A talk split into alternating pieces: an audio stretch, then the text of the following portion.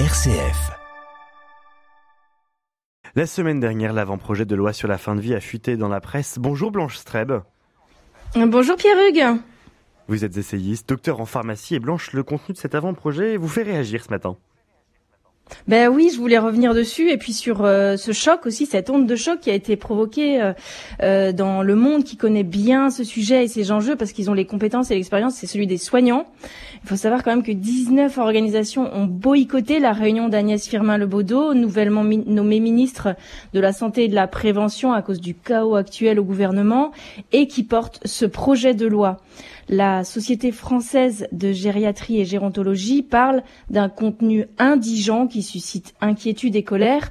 Le vice-président de l'Association nationale des médecins coordonnateurs en EHPAD a lui déclaré avec l'euthanasie, on a le sentiment qu'il s'agit de liquider les vieux, une solution économique pour se séparer des citoyens devenus improductifs et Claire Fourcade, la présidente de la Société française d'accompagnement et de soins palliatifs, que nous avons reçue dans la matinale d'ailleurs. Elle a partagé à ce micro son inquiétude.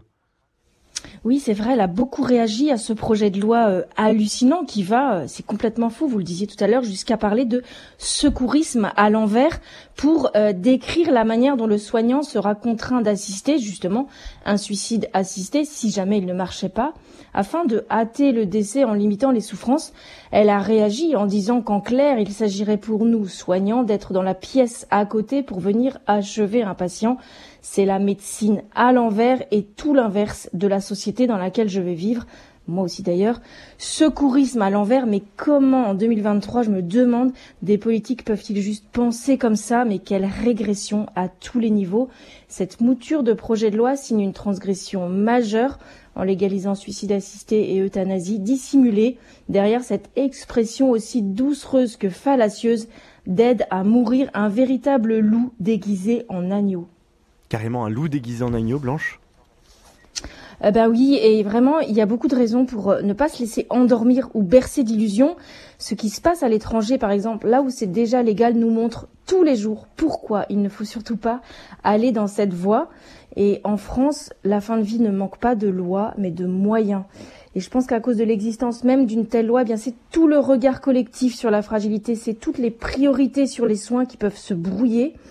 L'interdit de graver, l'interdit de tuer est gravé dans euh, le marbre de la déontologie depuis 2500 euh, ans, dans cette déontologie médicale, mais aussi dans la loi morale inscrite dans le cœur de l'homme. Prendre soin du plus fragile, c'est le critère ultime d'humanisation d'une société. Je crois qu'il ne faut pas l'oublier. Et je vais finir avec cette intention euh, pour Noël que la CEF a proposée hier sur ce sujet. Quand cette nuit de Noël, chacun d'entre nous, plus conscient du don merveilleux de la vie, s'engage davantage auprès euh, des plus fragiles et des plus vulnérables pour construire une civilisation authentiquement humaine.